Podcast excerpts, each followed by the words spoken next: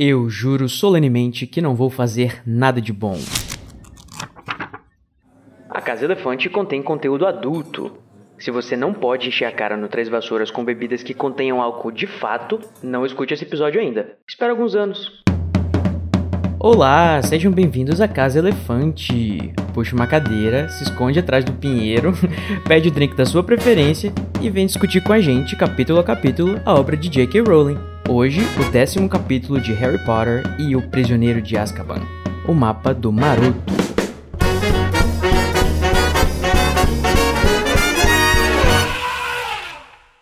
Nossos episódios sempre levam em consideração os acontecimentos de todas as obras do mundo bruxo já publicadas. Então, se você não sabe quem são os senhores Aluado, Rabicho, Almofadinhas e Pontas, volte aqui só quando já tiver lido tudo, tá bom? Eu sou o Junior Code, que tô precisando de uma boa cerveja manteigada para ajudar a engolir esse capítulo com todas essas revelações. Estou aqui com ela, a Tamires Garcia, que já comeu doce até não aguenta mais, né, Tamires? Já não tem mais nem onde enfiar. Pois é, menino. Esses doces nessa quarentena tá sendo inevitável. Nossa, até eu. E o que, que você vai pedir pra Madame Rosmerta, amiga? Ai, acho que cerveja, né? Será que ela tem alcoólica? eu espero que sim, né? Vai querer um gelinho guarda-chuva ou... Não, né? Acho que não combina acho muito com que cerveja. não precisa. Uma cerveja manteigada suja. E eu tô aqui também com a Luísa Zanferdini, que esqueceu que tem uma capa de invisibilidade, né, Luísa? Pois é, a burrice falou mais alto. Ô, mano. E o que, que vai ser o seu pedido? O que, que vai ser hoje nessa mesa de bar? Ah, vai ser a bebida preferida da Larissa Manuela, água. Olha, você não bebe álcool, amiga? eu bebo, mas hoje eu tô, né, trabalhando. Tá recatada? Olha eu Tá querendo a certo. cerveja mesmo trabalhando, né? Que péssimo. Mas é porque a gente é professor, né? né? Também a gente precisa desse desconto. Final Exatamente. do dia é. Professor, qualquer momento que o professor está bebendo é um momento válido. Para entrar em contato com a gente, você pode procurar por A Casa Elefante no Twitter, Facebook e Instagram, ou então mandar um e-mail para acasaelefante@animagos.com.br. A gente também tem um grupo no Telegram, onde o pessoal conversa e deixa feedback sobre nossos episódios. Para entrar, é só acessar no endereço t.me barra o Grupo Elefante. Então vamos pro nosso duelo de resumos, que é o momento em que dois dos nossos participantes duelam pelo direito de iniciar a discussão do nosso episódio com uma frase da sua escolha. Ganha quem conseguir fazer o resumo completo do capítulo em menos de 30 segundos, ou mais legal. Vamos então agora jogar um dado para decidir quem que vai começar. Ah, Luísa, menina, você que tava mais sumida, conta pra gente, você quer par ou ímpar? Eu quero par. Deu ímpar! Olha aí, Ih. não foi por menos, hein, Tami? E aí, Tami, você vai querer começar ou você quer que a Luísa comece? Eu acho que a Luísa pode começar, né? Deus! Porque ela faz tempo que não Eu também vem. acho, olha, eu acho que é uma boa escolha. é a nossa caçula. Vamos lá, então, Luísa, você vai tentar fazer um resumo de 30 segundos do capítulo 10 de Harry Potter e o Prisioneiro de Azkaban em 3, 2, 1. O Harry tá na enfermaria, aí ele sai da enfermaria e ele volta pra escola normal. O Draco enche o saco dele, o Rony joga nele um coração de crocodilo. E aí eu não lembro o que acontece. Ah, o Harry ganha o mapa do maroto do- dos irmãos Weasley. Nossa, eu pulei totalmente a parte que ele conversa com o Lupin também. E aí o Lupin conta pra ele melhor o que, que são os dementadores. Aí ele ganha o mapa do maroto dos irmãos Weasley. E eu me pergunto por que, que eles fizeram isso até agora. E eu não sei Acabou! Ah, que Amiga, Tô nervosa. a gente tá percebendo aqui que a Luísa tá tentando fazer uma narrativa diferenciada, né? Que ela vai lá no presente, depois ela vai no passado, uma coisa assim não linear. Não é, eu linear, errei é super tudo, eu acho. Eu não vou nem zoar muito, não, porque meus, meus resumos não têm o, o- o- a fama de serem ótimos. Então eu vou ficar quieta. Ai, ai. Mas eu acho que teve valor de entretenimento, Luísa, então vou Que estar bom. considerando isso daí na sua na minha deliberação, ok? Obrigada. Vamos lá, Tami, sua vez agora. Você vai ter 30 segundos pra fazer o resumo do mesmo capítulo Ai, meu Deus. em 3, 2, 1. Valendo. Ok. É, o Harry, ele tá lá e aí ele vai conversar com o Lupin pra falar dos Dementadores. E aí o, o- e- o Fred e o George vêm e o Harry falam: Ô menino, cola aqui no armário com a gente, dá uma piscadinha, acha estranho. E aí eles vão lá e ele fala: Ó, mapa do maroto. E aí o mapa do maroto é um tutorial e o tutorial leva o Harry pra, pra uma passagem claustrofóbica para Azkaban. Não, pra onde foi? Pra Hogsmeade. E aí lá em Hogsmeade tinha muitas coisas, muitos doces, e o Harry tava lá e ele não tinha capacidade, tipo, burro, como você tem? Ah, oi, ok. Tá. Meu Deus! Como Perfeita. Caramba, ninguém conseguiu nem chegar na dedos de mel. O que aconteceu, Não, eu cheguei sim, tinha doces. Ah, é verdade, chegou. Deu até pra, Cheguei nos pra doces. pincelar, né, o que aconteceu. Eu cheguei em Azkaban antes de chegar nos doces, mas está valendo. né? Mas na defesa das duas, esse capítulo é enorme. A pauta, eu acho que é a maior pauta de todo o Caso Elefante. Então se prepare aí, né? Prepare as suas cervejas amantegadas, porque lá vem muita discussão, gente. Mas, né, para todos os efeitos, eu acho que a vitória pertence. Ai, tá difícil, gente.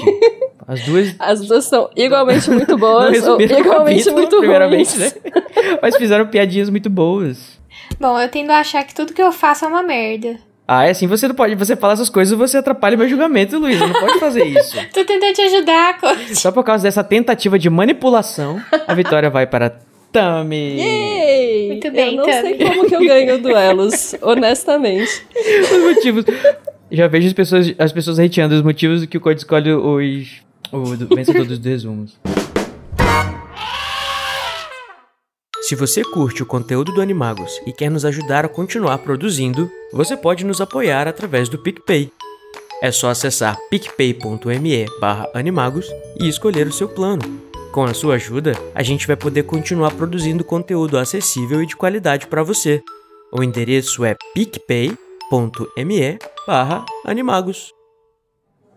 Lupin conversa com Harry sobre o ataque e o menino convence o professor a ensiná-lo a se defender dos dementadores. Fred e George dão a Harry o mapa do Maroto, que Harry usa para ir clandestinamente a Hogsmeade através de uma passagem secreta. No Três Vassouras, Harry, Ron e Hermione escutam a conversa de Minerva, Fudge, Hagrid, Flitwick e Madame Rosmerta e descobrem que Sirius era o suposto fiel do segredo que protegia os Potters de Voldemort, revelando que Sirius Black era um amigo muito próximo dos pais de Harry.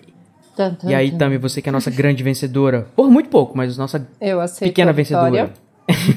você escolheu qual é a frase que você vai escolher pra começar o nosso capítulo, a discussão do capítulo? Então, eu queria fa- começar falando um pouco sobre a Hermione, né? Hermione, não só nesse capítulo, mas assim, na vida, vai ficando cada vez mais uma insuportável sabe-tudo. E nesse, nesse capítulo especificamente, ela cumpre o papel de ser a pessoa muito chata que quer fazer o Harry voltar pra Hogwarts quando ele finalmente conseguiu chegar em Hogsmeade. E, enfim. Tem, tem, ela tem razão? Talvez. Mas queria conversar com vocês aqui sobre essa postura dela. O que, que vocês acham? Pois é, menino, o que, que foi a Hermione nesse livro, né? Ela tá dando várias bolas fora. Desde o negócio da adivinhação até a questão do. de ela ser a, a adulta do. a adulta chata da equipe. É, eu acho que é mais nesse sentido. Tipo, ela tá bancando a adulta pra tentar podar os meninos quando eles estão extrapolando no- nas merdas que eles costumam fazer, né? Mas tem Uhum, hora que realmente é um pouco demais, assim. É, eu acho que o, o papel da, da Hermione né, sempre foi o papel da racionalidade, né? Ela sempre é a figura dos três. Se a gente fosse, sei lá. é, eu não sou psicólogo, né? Mas eu acho que se o- a gente fosse comparar o Harry com, com a questão lá da teoria da, do id e o ego superego, acho que o Harry seria né, o ego, que fica entre o id e o superego, pra.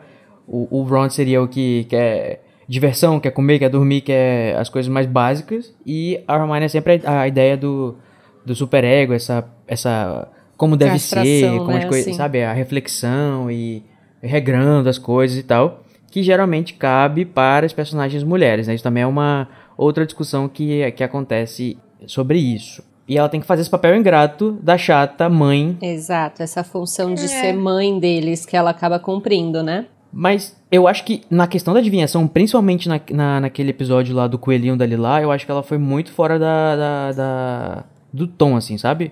E talvez com a professora Trelawney, mas eu acho que a- aqui, nessa questão de ela ser a pessoa que tá querendo proteger Harry, dizendo que ele não tinha que ir pra, pra Hogsmeade, e dizendo que, enfim, ele deveria devolver o, o, o, o mapa, ou não confiar no mapa, eu acho que ela tem um ponto, sim.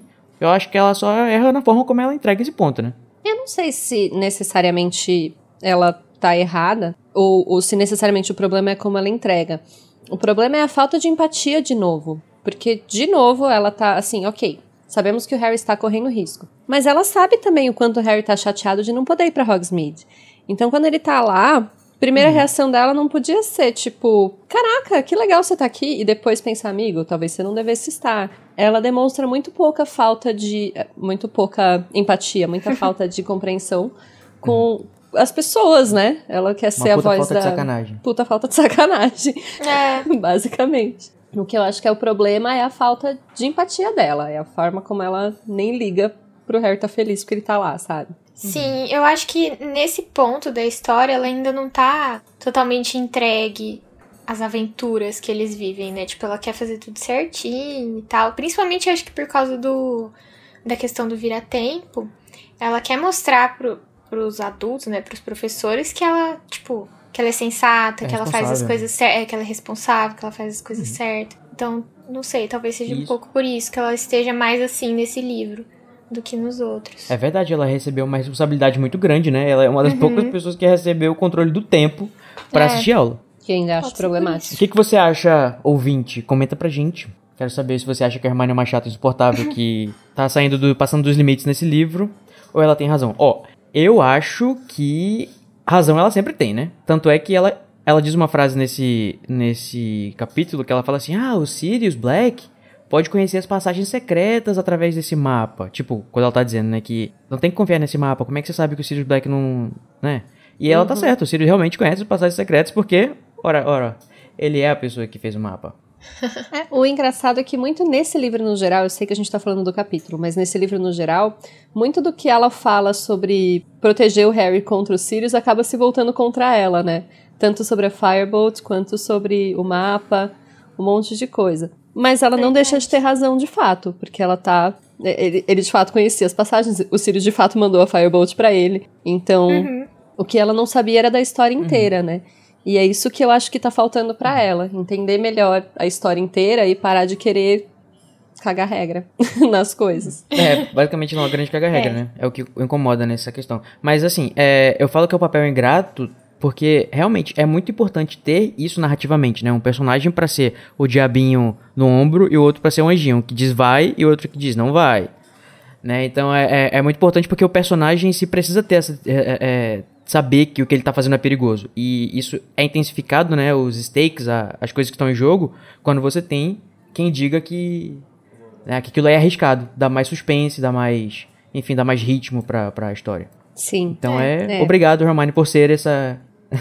A mesmo sendo chata, ser essa. Cumprir o papel do suspense para nós. Exatamente. Mas que tá chata, tá chata. e falando em mapa do maroto, né, eu espero que vocês estejam prontos para não fazer nada de bom, porque esse papel é muito especial, um mapa bem maroto, que é dado pelos gêmeos Weasley para o Harry, como presente de Natal antecipado. Esse artefato que vai ser tão importante pro resto da série, que assim como a carta de admissão para Hogwarts, né, tem uma obsessão aí da JK envolvida, certas letras verdes. Isso, ela gosta muito de usar o verde, né? Reparei um pouco nisso, não só o verde quanto o número 7 tem uma repetição. E a questão é que o verde, e tanto o verde quanto o roxo, são duas cores historicamente associadas com magia, né?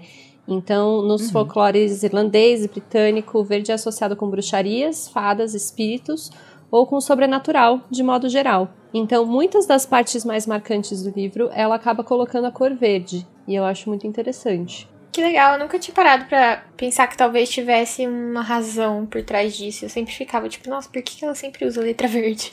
As uhum. letras são verdes, os feitiços mais marcantes são verdes.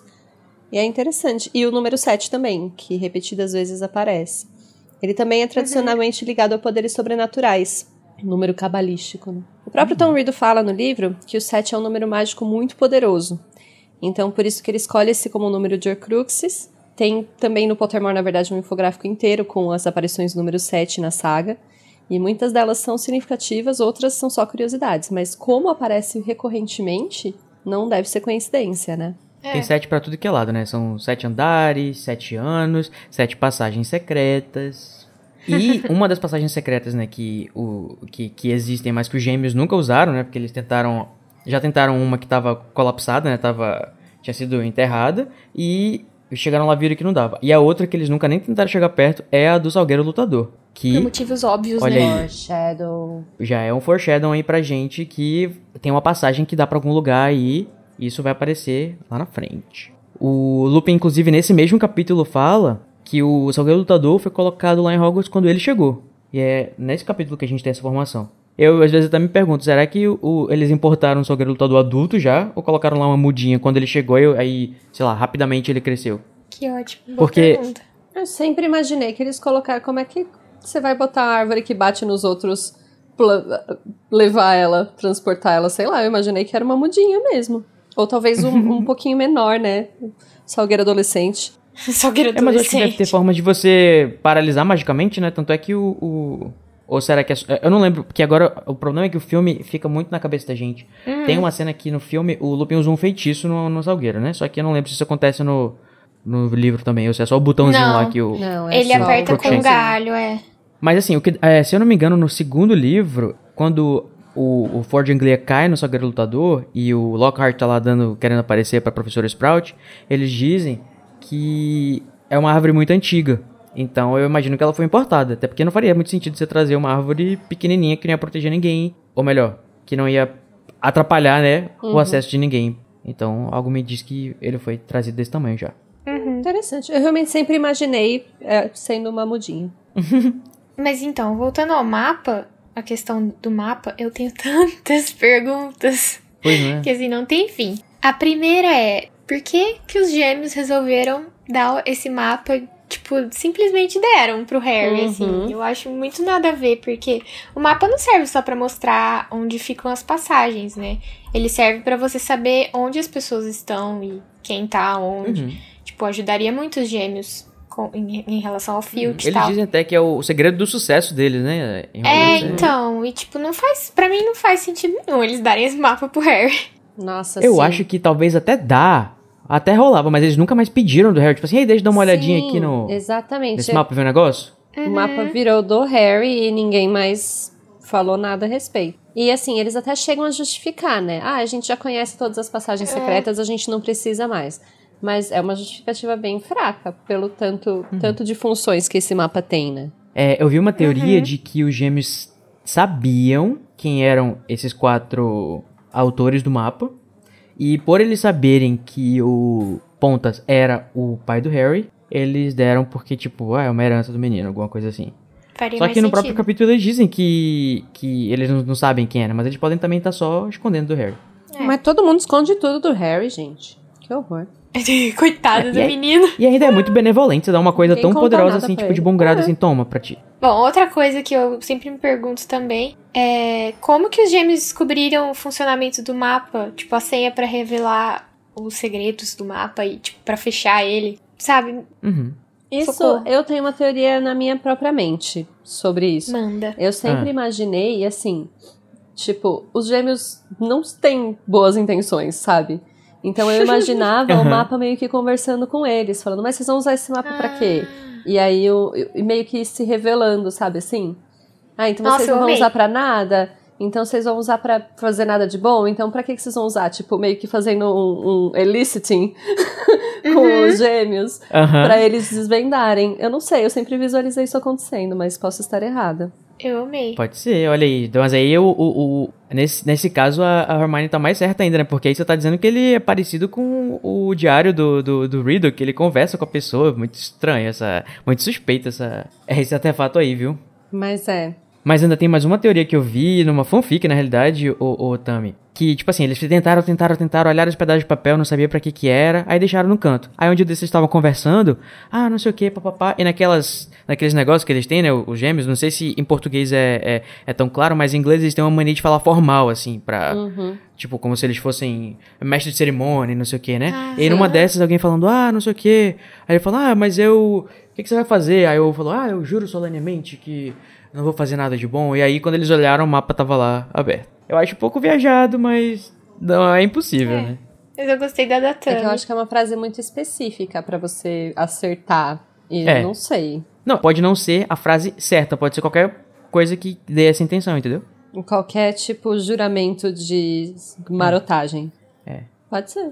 É, qualquer maroto iria. Qualquer bagunceiro iria conseguir. Porque é pra isso que ele serve. É, por isso que eu visualizava isso do mapa, tipo, querendo saber se eles eram bagunceiros. E aí, meio que quando eles provam que são, o mapa meio que dá a resposta pra eles, sabe? Sim. Mas enfim. Essa eu gostei eu acho mais. acho que fez mais sentido. Só mais uma coisa sobre o mapa que eu sempre fico me perguntando é tipo, quando a, a- por exemplo, no final do livro, quando a Hermione volta no tempo com o Harry, o mapa mostraria dois Harrys e duas Hermiones? Ou eles o ma- o mapa mostraria, tipo, Hermione do passado, sabe? Será que o mapa ia caguetar?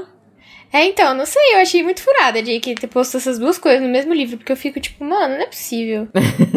o mapa seria ótimo pra você não trombar com você mesmo, mas ao mesmo tempo você lembraria onde você tava. Então, tipo, sei lá, muito confuso tudo isso. Mas eu acho que apareceria no mapa sim. Assim, duas Hermione e dois Harry. Mas sem Mas indicação nesse caso, será que o nenhuma, Harry então. nunca teria visto duas Hermiones? Nossa, isso sim, né? É, então, tipo, sei lá. É, tem aquela questão, né? O, o- será que os gêmeos não viram o, o, o Ron dormindo com o Peter Pettigrew lá, não sei o quê? Sim, isso é uma dúvida que nunca essa sairá da também. minha mente.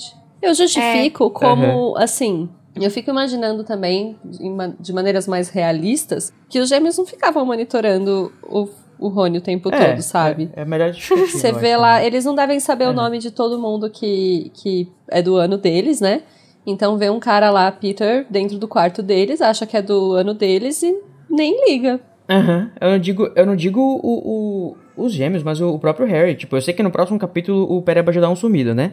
Mas, sei lá, o Harry não notou de repente nesse um dia aí que passou. Se bem que ele tava com outras coisas na cabeça, né? Ele tava preocupado com a revelação que vai acontecer no final desse capítulo. É. Então acho que ele não ficou olhando o mapa pra ver quem que tava lá no dormitório dele. Outra coisa que uma amiga minha me perguntou também, eu tava conversando com ela disso, é tipo, se é, pessoas trans, o mapa colocaria o, o nome que a pessoa escolheu. Eu imagino que sim. Mas é uma Nossa. questão dessas que a gente já fica mirabolando demais, né? Então. Eu acho que essa você tem que perguntar pra JK no Twitter. Ai, meu Deus, imagina. Caos. Mas eu, eu acho que assim, se o mapa revela, né, a pessoa que, de fato como ela é, inclusive em forma de animago, eu acho que sim, vai aparecer o nome que a pessoa se identifica, talvez. Ou. É, então. não sei, é muito escolheu. complicado, né? Porque, porque o nome que a pessoa identifica é o nome que ela mesma escolheu, né? E Uhum. é, é, não sei se dá pra, dá pra fazer algum paralelo com isso. Com a questão do, do animago. E o Pettigrew lá, inclusive, já falando disso, já dá pra gente puxar que os nomes, né? o- Começa aí o mistério envolvendo os senhores Aluado, Rabicho, Almofadinhas e Pontas. Em breve a gente vai descobrir, nesse mesmo capítulo, é, o quanto que eram inteligentes, né? Os marotos, principalmente, dois dos marotos específicos. E até aqui a gente não tem essa associação feita ainda. Alguém já tinha feito essa associação na primeira vez que leu? De quem que são de fato os. os as pessoas nos apelidos que estavam aparecendo lá? Isso. Eu acho interessante que o mapa é apresentado pra gente como um artefato muito antigo, né? Então, é, novamente, eu vi o filme antes de, de- de ler o livro, então eu já sabia. Mas, no breve momento que eu vi, eu imaginei que fosse uma coisa bem mais antiga do que os pais do Harry, né? Não, não passou pela minha cabeça. Uhum. Mas realmente, tipo, passa essa sensação de que é uma coisa muito mais antiga do que os, os pais do Harry. Concordo com você, Gente, Coach. Não, não queria muito saber qual é a sensação de ter visto o filme antes. Eu realmente não associei de forma alguma, mas eu não tenho nem a memória de ter lido isso. Não, eu tava relendo aqui e eu vi assim, tipo, é, nesse mesmo capítulo fica estabelecido que o mapa do Maroto foi feito por pessoas extremamente inteligentes e logo no finalzinho já são o quê? Louvadas duas pessoas extremamente inteligentes. Então, tipo, é como se a autora estivesse dizendo assim, ei, tu viu lá em cima que eu coloquei? Tá vendo? Tá Ah, vendo como eu sou foda? Uhum. Prestou atenção? Tipo, quem viu, viu, quem não viu, só vai ver quando relê. Exatamente. E ela faz muito. Ela deixa. O que eu acho mais incrível desse livro, gente, exaltarei Prisioneiro de Azkaban pro resto da minha vida. É exatamente o tanto de ambiguidade que ela deixa. Como eu falei antes sobre a Firebolt, que a Hermione fala, pode ser, ter sido Sirius. Aqui, que eles, ela deixa muito próximas duas informações que são a mesma informação e entrega como se fossem diferentes. Esse livro é incrível. Uhum. É verdade. muito bom. E o que, que é incrível também, eu não vou deixar de exaltar desta vez, é a tradução desses nomes. Lia, que já foi rechaçada tantas vezes aqui com vários R's. Inclusive alguns desse mesmo capítulo que a Lia. gente pode mencionar, mas ela é maravilhosa, ela foi maravilhosa, foi muito feliz na escolha com a tradução dos apelidos, gente. Eu amo, não sei vocês. Eu acho eles assim, ó, de um brilhantismo maravilhoso. Eu também Sim, acho. concordo. Eu acho muito legal a tradução e muito bem relacionada hum, não tem o que falar. Eu acho que, por exemplo, um dos que eu acho que tem mais. que são mais legais é o Rabicho. Porque você tem. Ela fez, ela fez um trocadilhozinho muito legal com é, Wormtail, né? Que é como se fosse, sei lá. É, ele é um rato, né? Ele tem um, um rabo grosso, então ele tem um, um tail, né? Um, um, rabo que parece uma worm, que é uma minhoca, um, um verme. E aí ele é um rabicho, é um rabo de bicho. É, porra, perfeito, eu acho maravilhoso. Melhor que isso, só rabo de minhoca. Eu não sei se foi isso que ela pensou, mas na minha cabeça tem, faz todo sentido. E aí, imagina se ela tivesse traduzido para rabo de minhoca. Aí tem o aluado, que é o mais óbvio, né? Almofadinhas, que também tem. que é super bonitinho, com o pezinho do, do cachorrinho, que é, que é todo fofinho como uma almofada também. E dizem que ele era riquinho, né? Uhum. E a almofadinha, em alguns lugares do Brasil, é uma gíria para quem é bem nascido, quem. Nossa, enfim, eu não sabia. É, tipo, menino filho de burguês. Sim, é uma almofadinha. E também não só o nome deles, como também o próprio nome do mapa, né? porque a gente teve a felicidade de não receber a tradução de Portugal. a Lia é? manteve a, a literação, né, o MM do Marauders Map, e deixou o mapa do Maroto mesmo, que é a tradução literal de Maroto, que também funciona muito com a ideia do que a gente tem na nossa cultura, né, que é Maroto uma coisa assim que zoeira e tal. E uhum. em português de Portugal é mapa do salteador. Salteador, não sei, eu não salteador. sou o é. Igor pra fazer a melhor imitação do sotaque em português, mas é o que temos. Mapa de salteador. Eu acho que não faz sentido algum, mas muitas coisas em português de Portugal não fazem sentido. É, outra literação que eu acho muito legal também é a do Mal Feito Feito. Eu Sim, acho que ficou muito legal. Muito Ela manteve o, a sonoridade e, enfim, Lia acertou. Vamos exaltá-la. Acertou. E graças a esses quatro senhores maravilhosos, né? Um deles nem tanto como vamos descobrir em breve, Harry pôde ir para Dedos de Mel através de uma passagem muito estreita que ele mal conseguiu passar, tadinho, que fica atrás da Bruxa Corcunda. E a passagem é super estreitinha, o, o, a narração até fala, né? Tipo, se o Harry fosse um pouquinho maior, ele não ia conseguir passar. Aí eu fico pensando, tadinha, da, da, se alguém fosse maior em Hogwarts, eu não ia conseguir usar a passagem. Adultos também. Ah, isso aqui provando pra gente que Rowena Ravenclaw era gordofóbica, cancelada. Cancela. Isso, né? Presumindo que ela foi a pessoa que desenvolveu a passagem secreta. Mas é brincadeira, gente. É, de qualquer forma, eu tenho a impressão, novamente, né? Por causa desse filme que ficou muito na minha cabeça. E eu, eu, eu, eu acho que eu só reli esse livro uma vez antes de, de gravar. Eu só li, né? Reli, tô relendo agora pra gravar, só uma vez. Que Nossa. glória. Eu acho que eu releio ele umas três vezes por ano. Nossa, eu também. Eu, eu, agora eu tô sendo cancelado como fã de Harry Potter, que não releu os livros. Só... o meu tá até gasto. É por isso que eu esqueço tanta não, coisa é da história. especificamente o Prisioneiro, eu gosto muito. Eu, eu sempre fui muito fã do universo de Harry Potter, mas eu confesso para vocês que eu tô me apaixonando mesmo pela história e pelos personagens de fato na, nessa releitura. Eu sempre gostei muito do, do mundo, do, dos feitiços, das poções, das coisas, das criaturas, mas a história, os personagens em si, agora que eu tô criando essa. Ah, essa, que gostoso que deve paixão, ser. Sabe? É, Viver essa sensação. Uhum de Saudades novo. de quando eu, isso uhum. me aconteceu há 20 anos. Sim. Porque eu, eu, sempre, eu sempre joguei RPG e tal. O meu maior contato com Harry Potter foi jogando RPG. E no RPG a gente tinha personagens originais, né? Então era mais o um mundo mesmo. Uhum. Tem não, coisas mas... assim que parece que eu tô lendo pela primeira vez. É, então, é exatamente isso. Eu não tô julgando, não. Muito pelo contrário. Eu realmente tenho saudade é. dessa sensação. Porque toda vez que eu releio, é justamente uma tentativa de resgatar isso, sabe? De uhum, resgatar exatamente. essa sensação. Ela é ótima. Quando eu aprender a Obliviate, eu vou fazer em você, tá, Tamires? Aí a gente. Ai, faz em mim também. Tenta, a gente faz o seu react é, vendo Harry Potter pela primeira vez. Ai, meu sonho. Seria meu sonho. Mas enfim, eu, eu tava querendo dizer que eu não lembrava mesmo de que demorava mais de uma hora, pelo menos o Harry acha, né? Pra chegar em, na, na Dedo de Mel, lá em Hogsmeade, pela passagem da Bruxa Corcunda. Pois fiquei, é, muito claustrofóbico. Imagina uma hora você andando por um túnel, gente. Eu já teria voltado Deus correndo pra, pra, pra, pra trás e falar, gente, não, isso daqui não dá em nada não, dá só escuro, vou embora. Eu não tinha nem Sim, entrado. Imagina, e sem falar que você tá usando um mapa que os gêmeos Weasley te deram. Tipo, uhum. eles estão zoando, né? Certeza. Mas o Harry Bichinho tá tão, tão ávido para ir para chegar em Hogsmeade que ele continua, persiste, né? O garoto da persistência. Ele esqueceu até de pegar a, a capa da invisibilidade dele. Ai, gente, muito burro. Não dá. A pessoa tá, tá sendo não só é, guardada por toda a escola, procurada por um bruxo assassino, fugido de Azkaban, indo pra um lugar sem permissão e esquece a capa. Mas não, não tem como ser mais burro. Não dá. Esquece a capa e o casaco. Aham. E o casaco ele fica morrendo de frio lá. É, no muito frio da burro. neve. Ele vai ficar. E, assim, nessa uma hora que ele ficou passando pela passagem, dava tempo de ter voltado pra buscar as coisas, né? Ah, já que eu tô indo até lá Eu mesmo, acho que eu não eu mais, a pegar não. os bagulho. Eu acho também que em algum momento ele deve ter até pensado, puta merda a capa. Só que já, tava, já tinha dado tanto tempo que ele falou, ah, foda-se. Ah, mas agora já deve estar chegando, né? Ah, mas agora já deve estar chegando. É, é isso mesmo. Para sempre. E eu acho incrível que, assim, pra poder compensar a falta de capa da invisibilidade, a Hermione tem que se virar e fazer esconder eles com uma árvore de Natal. Muito engenhosa mesmo essa menina, né, gente? Absolutamente eficaz. Mas eu estou me adiantando, porque quando ele chega lá, ele ainda tem um, um pouco de doçura, né? Antes dele, enfim, ter tanta desgraça despejada na cabeça dele. Ele conhece finalmente essa famigerada loja, né? Dedos de Mel, Honeydukes. Que eu também acho uma ótima tradução da Lia, porque literalmente seria Sim. punhos de mel. Mais um Exalta Lia. Mais um exalta ali, olha aí, Lia está brilhando nesse capítulo. Mas sabe, deixa eu fazer uma confissão, que então, né, eu li esse livro todo, todos esses, né, o- até o terceiro, muito novinha mesmo, eu tinha uns 11, 12 anos.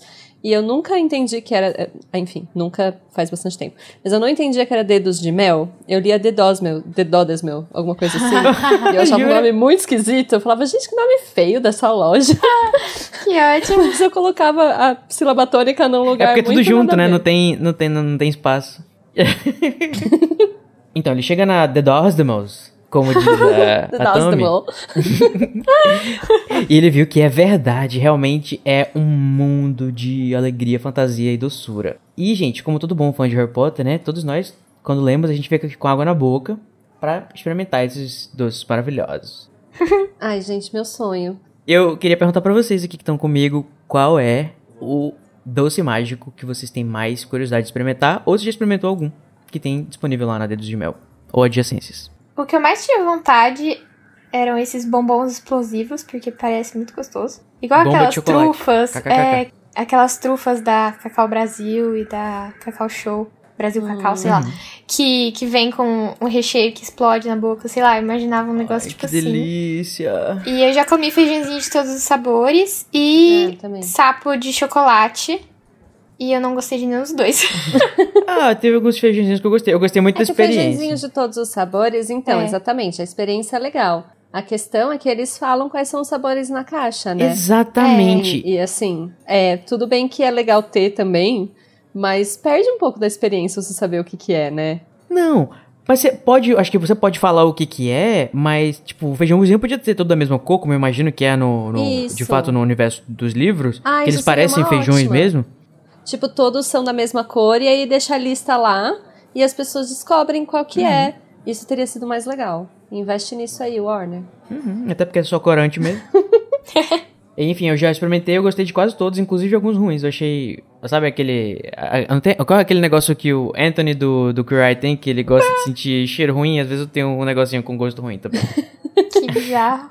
Eu não sei É, é meio não bizarro, qual mas- que eu gostaria. Eu acho que eu gostaria de experimentar os, os feijõezinhos de todos os sabores mesmo. Só pra saber como é, assim. Que deve ser muito divertido. ah, tá. o- Os. Entendi. O raiz. O Uhum. raiz.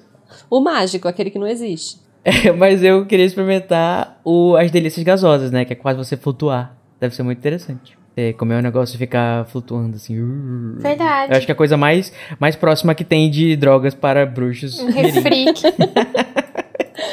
Drogas para menores. É tipo aqueles cigarrinhos de chocolate que a Drogas gente tinha quando era criança. Exatamente. Nossa, muito bom, muito eu bom. lembro E eu acho, que tem- eu acho legal também que tem algumas, alguns doces que tem experiências específicas, né? É quase um- uma coisa século XXI. Você não come uma coisa, você tem uma experiência. Uhum. né? Você tem o diabinho negro que é de, é de pimenta, aí você sopra fogo nos amigos. E tem o, o ratinho de sorvete, que faz você ranger os dentes. Esse deve ser muito legal também. E eu acho que nesse momento a JK aproveita pra extravasar toda a criatividade dela, né? Porque, tipo, eu tô criando um universo mágico e bora, bora rechear. Sim. E Sim. eu gosto muito também do, pon- do momento em que o Harry experimenta a, o que ele diz que a- até o momento é a coisa mais gostosa que ele já provou na vida. que é cerveja manteigada. E eu me identifico, né? Só que no caso com a cerveja de verdade. Mas eu confesso que quando eu tava lendo, eu achava que era cerveja mesmo, achava que era alcoólico, né? Eu não, não, não conhecia a instituição cerveja sem álcool. Nem eu ficava, ué, mas os bruxinhos lá, menor de idade, bebem cerveja? Eu achava muito ousado também. Eu também achava que eles Como eu falei, com quando eu li a primeira vez eu tinha uns 11, 12 anos. Falava, nossa, Uhum. com 13 anos eles já podem tomar cerveja. Será que eu também posso? Mentira. Mas é, tinha uma ideia de que era alcoólico, sim. E essa altura que colocou, sei lá, as crianças- incentivando as crianças a experimentar cerveja aqui, eu fiquei, meu Deus, que absurdo. Mas eu nunca tive a oportunidade de experimentar, né, a, a, a receita de cerveja manteigada que tem lá no universo de Harry Potter, não sei o que lá, do Experience, lá de Orlando, mas dizem que não é bom, tem gosto de sorvete. Eu já tomei e tem gosto de baunilha. É tipo É, muito a maior doce. parte das vezes Ai, que eu credo. tentei tomar em lugares que faziam, tem gosto de sorvete de baunilha. Uhum. É tipo um guaraná com baunilha, assim, é muito doce. Eu lembro que eu tentei tomar uma caneca inteira, eu não dei conta. E aí eu joguei É. fora e eles tinham até uma pia lá no lugar, porque eles sabiam que as pessoas não aguentavam tomar tudo pro povo jogar fora. horror! Sério. Agora o sorvete era não, gostoso. o que eu tomei não, não tinha gosto de Guaraná, tinha gosto mais amargo, assim, meio que um, um ginger ale, que seria o deles, né, a versão do Guaraná, mas é mais amargo. Então misturava Ah, o sorvete com um negócio amargo atrás e não tava dando, dando certo as duas coisas juntas. Esquisito, né? Mas eu fico pensando, né, qual que será que é o gosto de fato que, que ajuda a Katinha na cabeça dela pra essa A descrição, pra mim, é- parece muito mais gostosa. E se ela realmente tinha pensado, talvez, que era alcoólica. Porque não é no, no sexto livro que o Slughorn pega um porre de, de, de cerveja manteigada? Ou ele tá bebendo outra coisa? Não, ele tá tomando uísque de fogo. Ah, é verdade. faz Quem toma um porre É. de cerveja manteigada é a Winky. Ah, é verdade. Olha aí. Então, pode ser que tenha álcool mesmo. É, no parque tem a versão alcoólica e a versão sem álcool, que é pros pais e pras crianças, né? Então talvez seja assim na história também, tipo, no livro. É que tem um outro fator também. Não tem só a questão de não ser alcoólico para as crianças, mas em países nórdicos tem um costume um pouco maior de dar coisas que sejam com teor alcoólico mais baixo para pessoas de qualquer idade por causa do frio. As pessoas bebem bebidas Verdade. alcoólicas sem, assim, não é para ficar bebaça, mas justamente para dar uma esquentada mesmo nas crianças, porque é Ah, muito sim. frio, né? Então pode ser que tenha um pouco de álcool, sim. É, eu sei que na Itália, os, geralmente as crianças bebem vinho misturado com água, né? Às vezes assim no jantar. Pois é. Eu sei que na Irlanda os pais colocam Guinness nas mamadeiras das crianças. Meu Deus. Na Rússia colocam vodka. Ou seja, deve Bom, ter eu tomava Coca-Cola na 2% mamadeira. na cerveja manteigada. Muito bom. E que bom, né, que o Harry teve esse momento pra aproveitar um pouco o Hogsmeade antes de ser surpreendido por essa verdade, que na realidade nem é tanta verdade assim. Bom, gente, agora a gente pode falar também, não vamos esquecer, né? Vamos fazer que nem a Luísa fez no resumo dela, a gente vai ter uma uma narrativa diferenciada, a gente vai voltar pro início um do capítulo agora. temporal. Ai, que Uma ótimo. coisa bem vira-tempo. E uma coisa que eu intitulei aqui na nossa pauta de Amigos, Inimigos e Animagos. Melhor Adorei título. a literação. Porque. Inimigos por quê, gente? Porque o, o Draco, né, não podia ser diferente. Hum. Ele aparece pra frescar, pra ser babaca.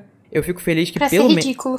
Ah, ridículos. Draco é ridículo. Ridículos. Ainda bem que tem o Ron, né, pra salvar, né? Já que ele foi descancelado recentemente nos nossos episódios. Inclusive, meninas, o que, que vocês acharam da, Uhum. do descancelamento do Ron? Eu não sei se eu sou capaz de descancelar o Rony, mas É, há- Ok. há controvérsias.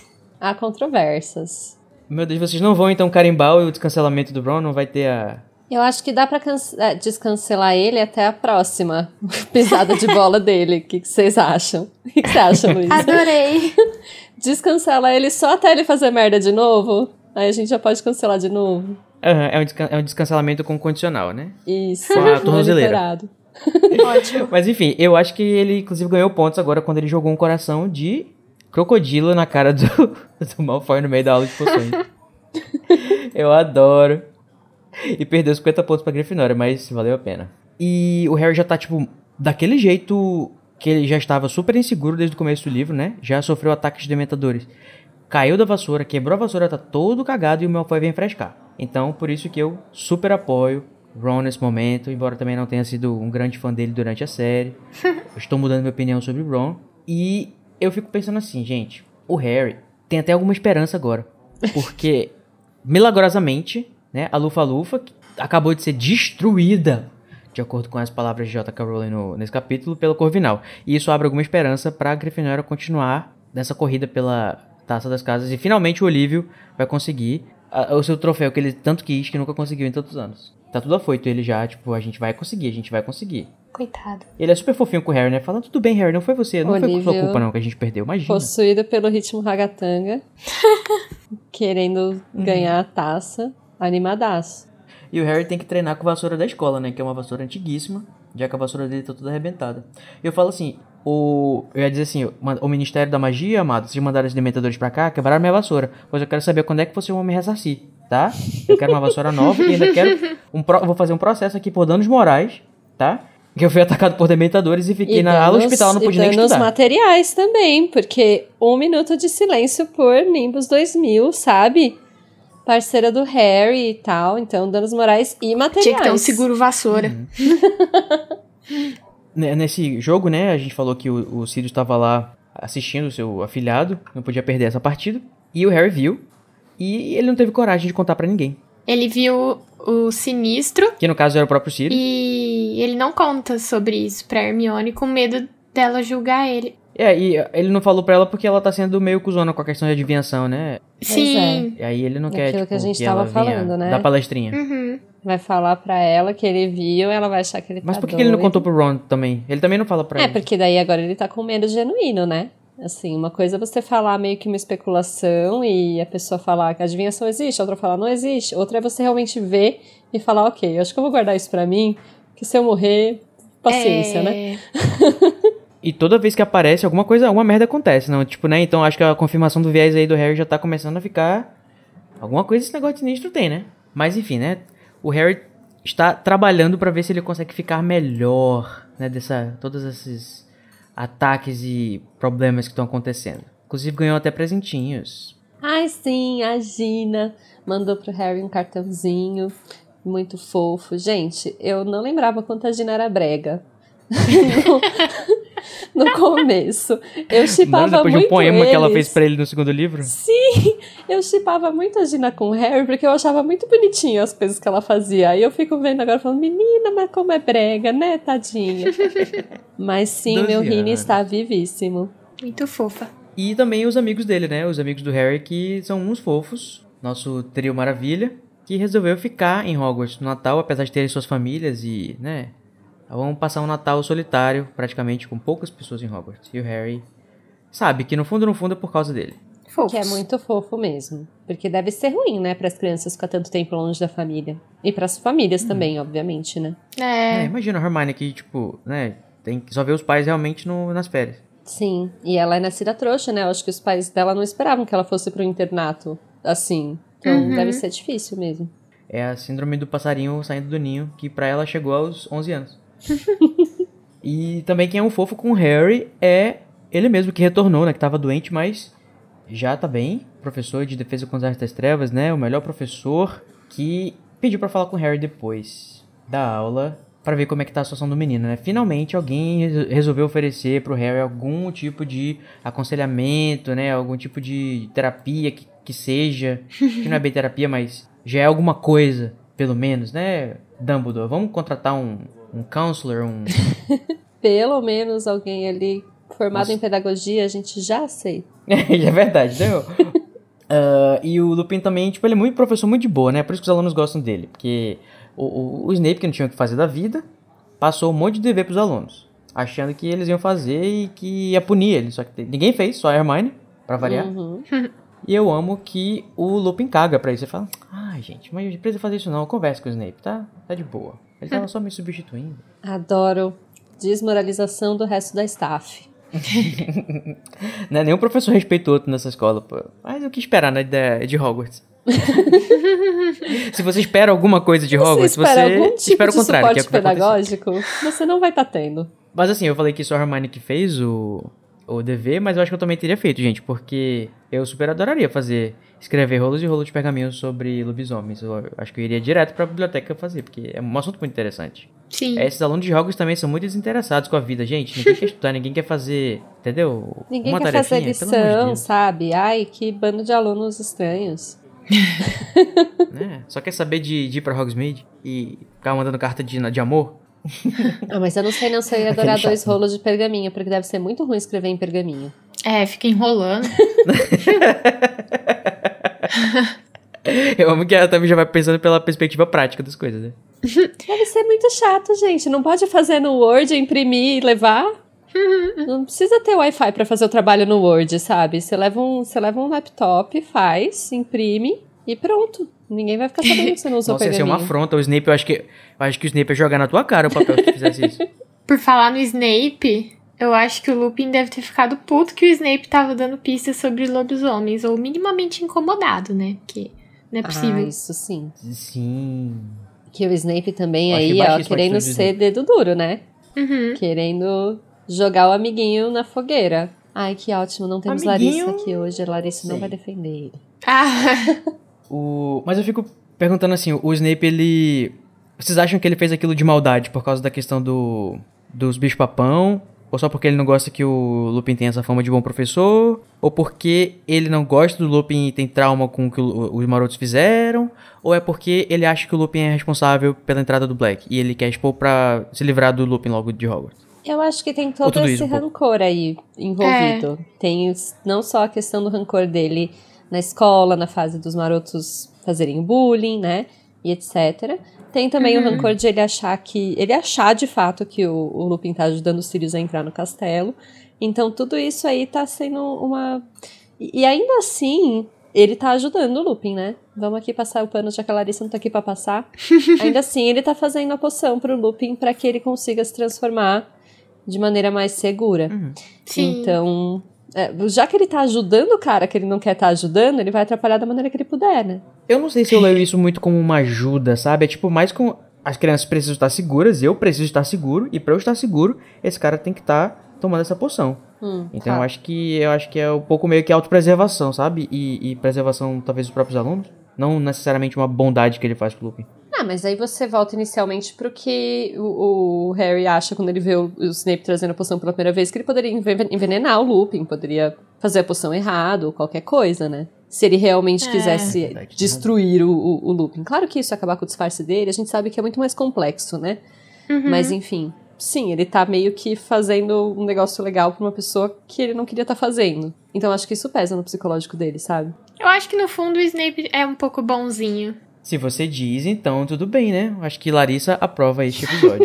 Está aqui Eu não bem acho que é bondade, eu só acho que ele já tá fazendo um negócio que ele acha que, não, que, é, que é bom. Então vou, vou fazer o resto ruim aqui, sabe? É, compensar, equilibrar, né? Isso. E nessa aula, o Lupin vai tratar com os alunos sobre as criaturas, né? Ele continua falando sobre criaturas e ele apresenta, apresenta dessa vez uma coisa que a gente não sabe nem se é uma criatura, né? Porque é, o, é uma coisa meio estranha, que é o, os Rinky-Punks. Uhum. Então, e os eu falo Rick Punks, tá, gente? Os Rick Punks não estão no livro do Newt Scamander, no Animais Fantásticos e Onde Habitam. E talvez seja porque eles não são considerados criaturas ou seres, eles parecem meio espectrais. Acho que como um fantasma, sei lá, O né? bicho-papão. Tipo um bicho-papão, exatamente. E ele só aparece no Prisioneiro de Azkaban. E só vai voltar a aparecer no teste prático do Lupin na semana de provas. Então, ele só aparece nesse livro. E eu sempre me pergunto, onde o Lupin arruma essas criaturas? É com contrabandistas? Ele compra elas? Ele captura elas? Ele aluga? Ele devolve mato? Pois é, né? ele liberta na natureza. Isso é uma coisa que eu acho que a gente já comentou no outro episódio, mas eu também acho muito esquisito o fato de que ele lida com muitas criaturas, né? Sim. Ele lida com criaturas das trevas e eu acho isso muito esquisito, assim. Onde que ele arranja, como É, que. porque, como até falaram, né? O, o Lupin trabalha com as criaturas que são geralmente negativas, né? Tipo, geralmente são demônios ou coisas que se, se alimentam de humanos ou coisas assim. E você aprende também na outra matéria de criaturas como cuidar de algumas criaturas.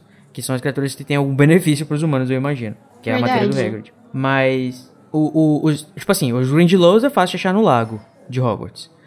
O bicho-papão tava lá por acaso e falou, opa, vou até usar aqui pra minha aula prática. Uhum. O Rick Punk, sei lá, ele pode ter pegado e da- da- dado uma, uma escapada lá na Floresta Proibida e achou e trouxe. Se é que tem, né? Na Floresta Proibida. Eu só sei que eles são uns pedaços de fumaça que fica é, vagando por aí com uma, uma lanterna. Eu fico assim, meu Deus, eles têm uma lanterna. Será que eles acham uma lanterna? Eles nascem com a lanterna? Enfim, altas perguntas que eu Sem tenho na minha cabeça resposta. sobre essas criaturas mais diferentes, sem resposta, que talvez nunca vão ser respondidas. Mas tudo bem. E no final da aula, né? Finalmente, né, a gente vai ter esse apoio emocional tão esperado, né, que o Harry tanto tava precisando e que quase é selado com um lindo abraço, só que o Lupin não ousa abraçar o Harry. Tem um momento que ele dá assim uma, parece que ele vai pegar o braço do Harry e quando o Harry fala, né, que escutou a mãe dele morrendo e tal na no flashback lá do, do Dementador, e o tadinho, o Lupin não pode nem abraçar o menino. Acho Parte meu coração essa cena. Eu acho bem pesado que nessa parte o Harry fala que a mãe dele foi assassinada e, tipo, mano, o peso disso, na hora que eu li, eu fiquei, tipo, mano, ele só tem 13 anos. É. Sim. Realmente ele E é merecia um abraço. um abraço de alguém, né? Poxa, Lupin, fala logo quem tu é, por que, que tu é tão misterioso? Por que, que não fala logo quem que ele é, né? Ai, ninguém conta nada pro menino Harry também, coitado, tenho dó. Ele é Harry é o último a saber das coisas. Tudo bem, mas aí ninguém conta nada pra ele, como que ele vai ficar esperto se as pessoas não contam as coisas, né?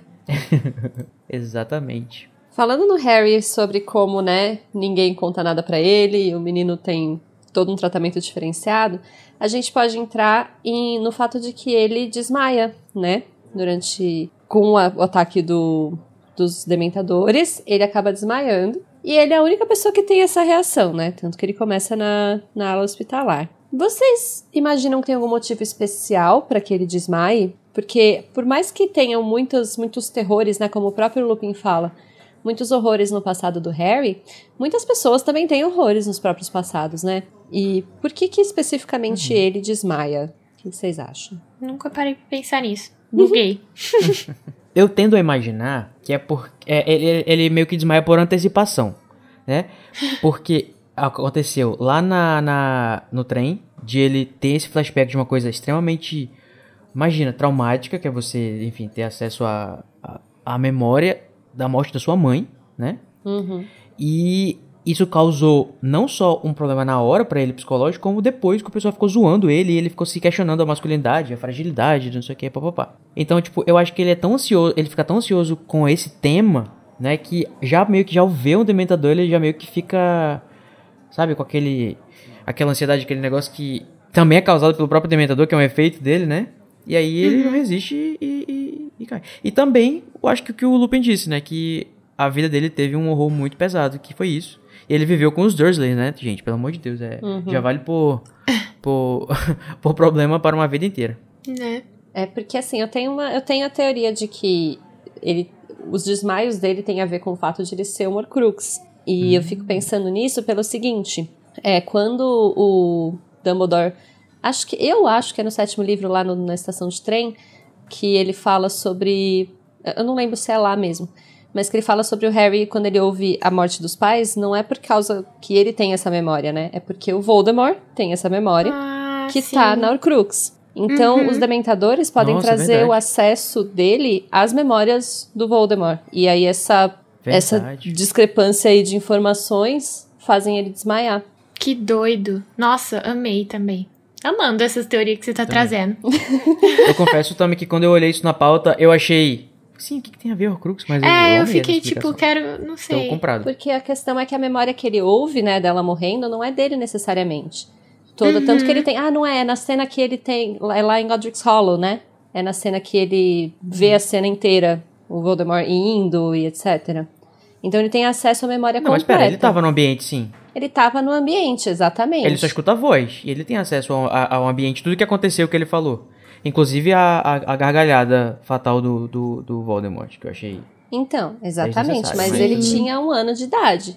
Ele não tinha muita Como formação e etc. É. A memória viva mesmo, vívida, límpida, é do Voldemort. Que é ah, justamente mundo o momento mais tem marcante. como, gente.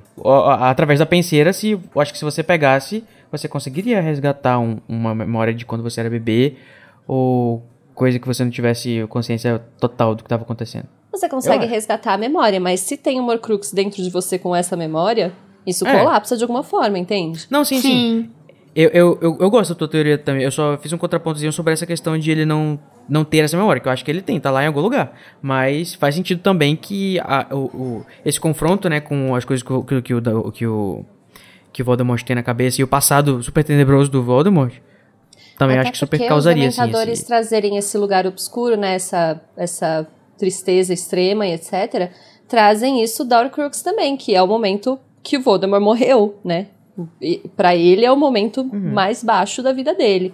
Então, Uau. se traz as memórias ruins do Harry, também traz as memórias ruins da Horcrux. E aí o Harry sente tudo e colapsa. É verdade, muito bom. Tô per perplexa. Também, Enfim. minha cabeça explodiu aqui. Inclusive, sobre Dementadores, gente, a gente tem uma voz aqui que ainda não se manifestou de todas as vezes que a gente falou do Snape, mas ela vai, ela vai participar aqui com a gente para trazer um pouquinho mais sobre os Dementadores. Então, você já sabe, né? Se você tem alguma sensibilidade em relação a esses temas que são bem pesados, a gente recomenda que você pule aproximadamente 6 minutos, que é o tempo do áudio que a gente vai comentar um pouquinho depois. Pode entrar, Larissa.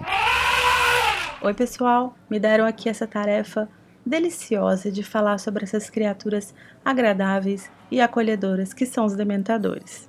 Os dementadores foram descobertos numa ilha que até então era desconhecida do ministério, e lá morava um bruxo que chamava Ecrisdes ou Ecrisdes.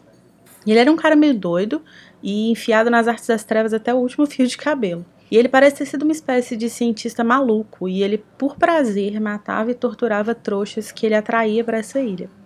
Depois que ele morreu, as proteções que estavam em volta dessa ilha foram desfeitas e o ministério encontrou esse lugar. E quando eles chegaram lá, esse espaço estava infestado com essas criaturas dementadores que são descritas como a menos assustadora das coisas que foram vistas por quem foi lá nesse lugar.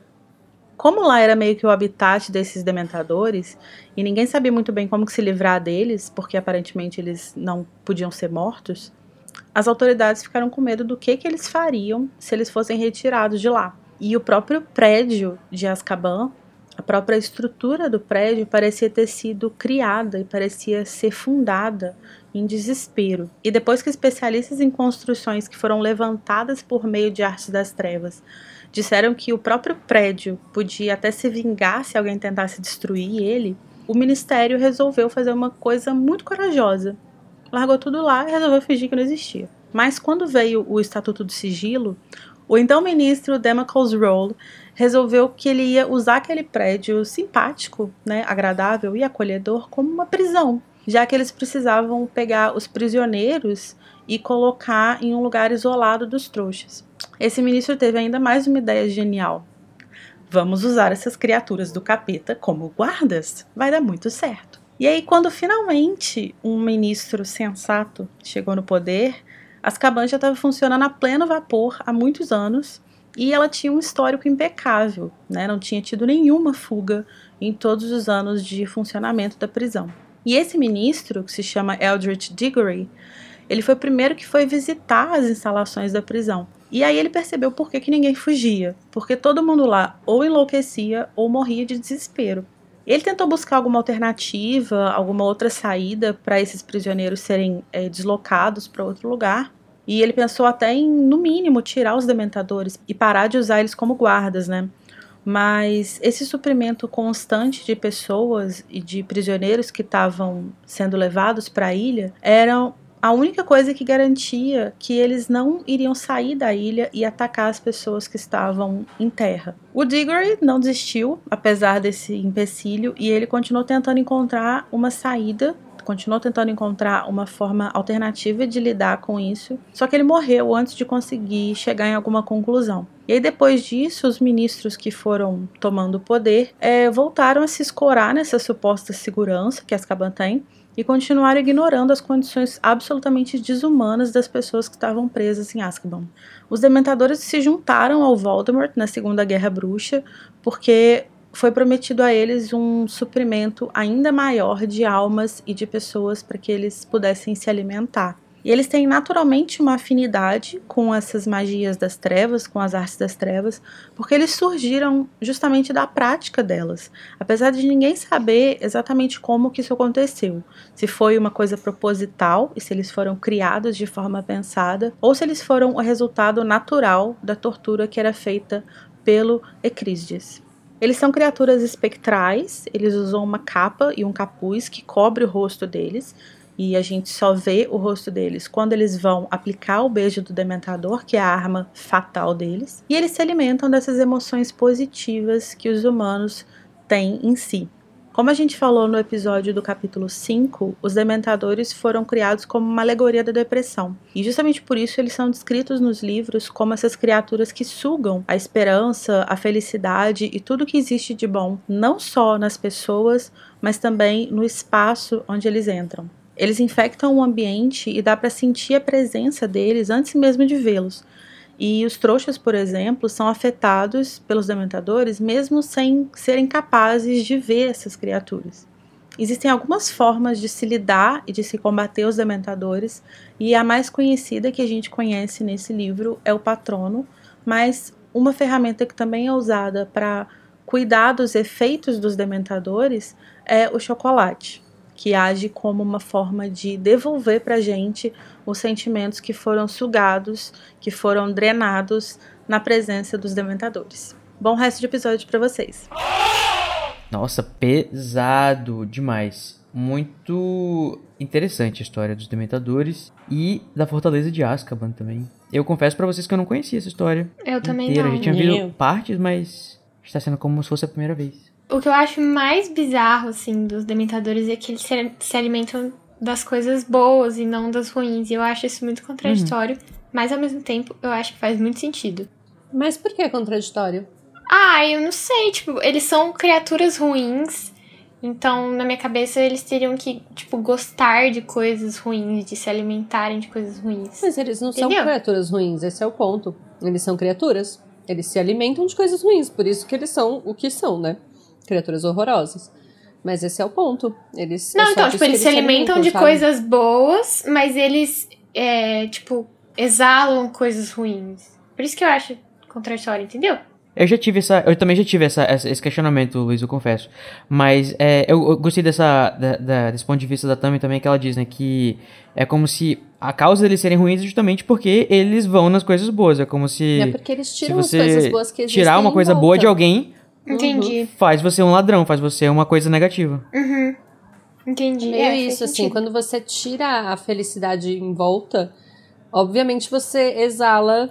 Não é que exala, entende? Tipo, você tá sugando você o que só de deixa, bom. Então, você só, só deixa... deixa... o que não presta. É. Uhum. É, mas é muito, é muito interessante essa, essa, essa ideia da deixar a pessoa seca de qualquer tipo de, de experiência positiva, né? É uma coisa muito, muito forte, muito. Não, e a, a muito personificação disso é uma imagem terrível mesmo, né? Uhum.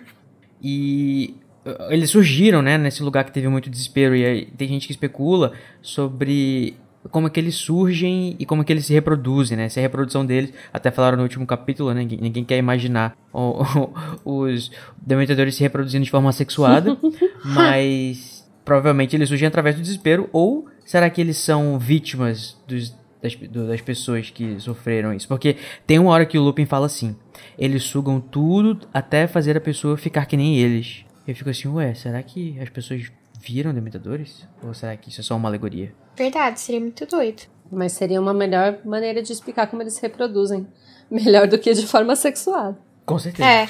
E ela falou também sobre Azkaban, né, em si, a própria, a própria estrutura. E eu lembro muito eu imagino né, que é um paralelo ou uma inspiração para JK, é, essas prisões que ficam em ilhas, né, que é mais, mais difícil da pessoa escapar, uhum. e geralmente coisas que envolvem lobotomia ou procedimentos que fazem a pessoa pirar ou medicar a pessoa até ela não conseguir mais ter nenhuma agência, ou... porque reabilitação não existia, né?